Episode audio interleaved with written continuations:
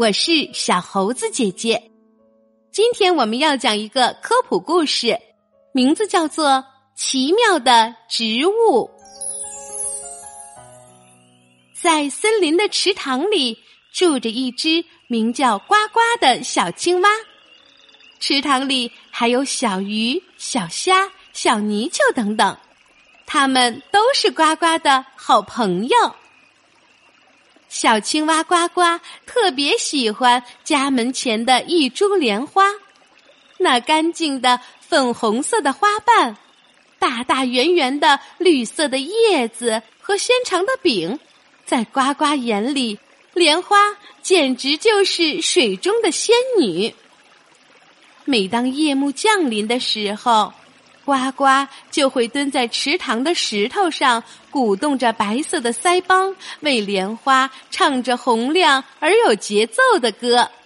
呱呱呱呱呱呱呱呱呱呱呱呱。在深夜，当讨厌的蚊子靠近莲花时，呱呱会毫不犹豫的伸出舌头，将蚊子一口吞进肚子里。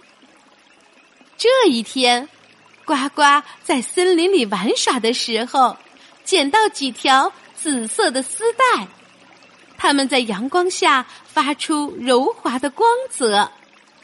呱呱高兴极了，摇起丝带，以最快的速度跳回池塘。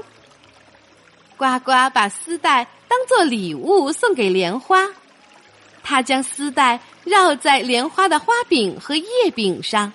然后系成一个个的蝴蝶结，紫色的蝴蝶结在微风中摆动着，好像活了一般。第二天清晨，呱呱像往常一样来看望莲花，可眼前的一切却把他吓坏了。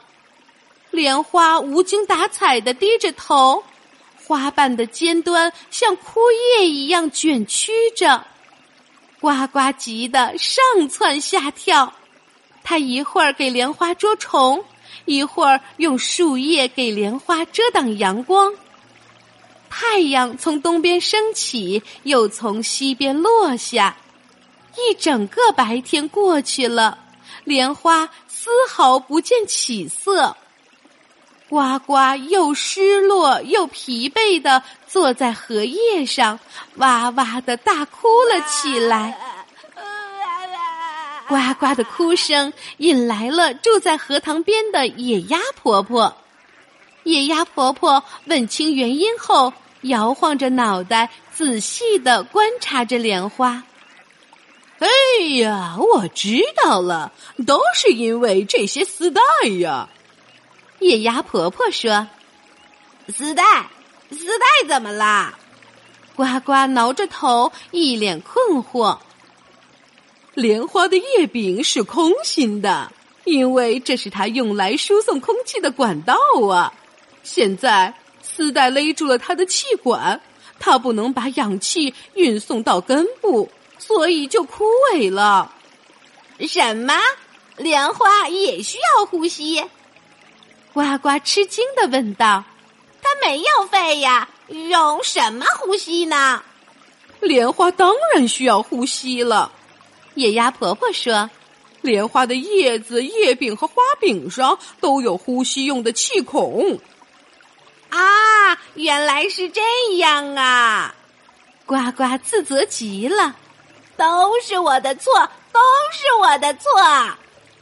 知道真相后。呱呱赶忙解下丝带，还不停的对莲花道歉。当太阳再一次升起的时候，莲花已经恢复到了以前的样子，呱呱的脸上又露出了笑容。那么那些丝带呢？它们被野鸭婆婆叼回了自己的巢里。野鸭家又要有新的毯子了。好啦，今天的故事就是这些内容。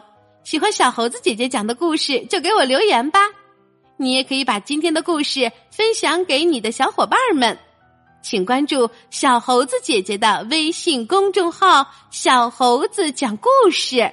我们明天再见。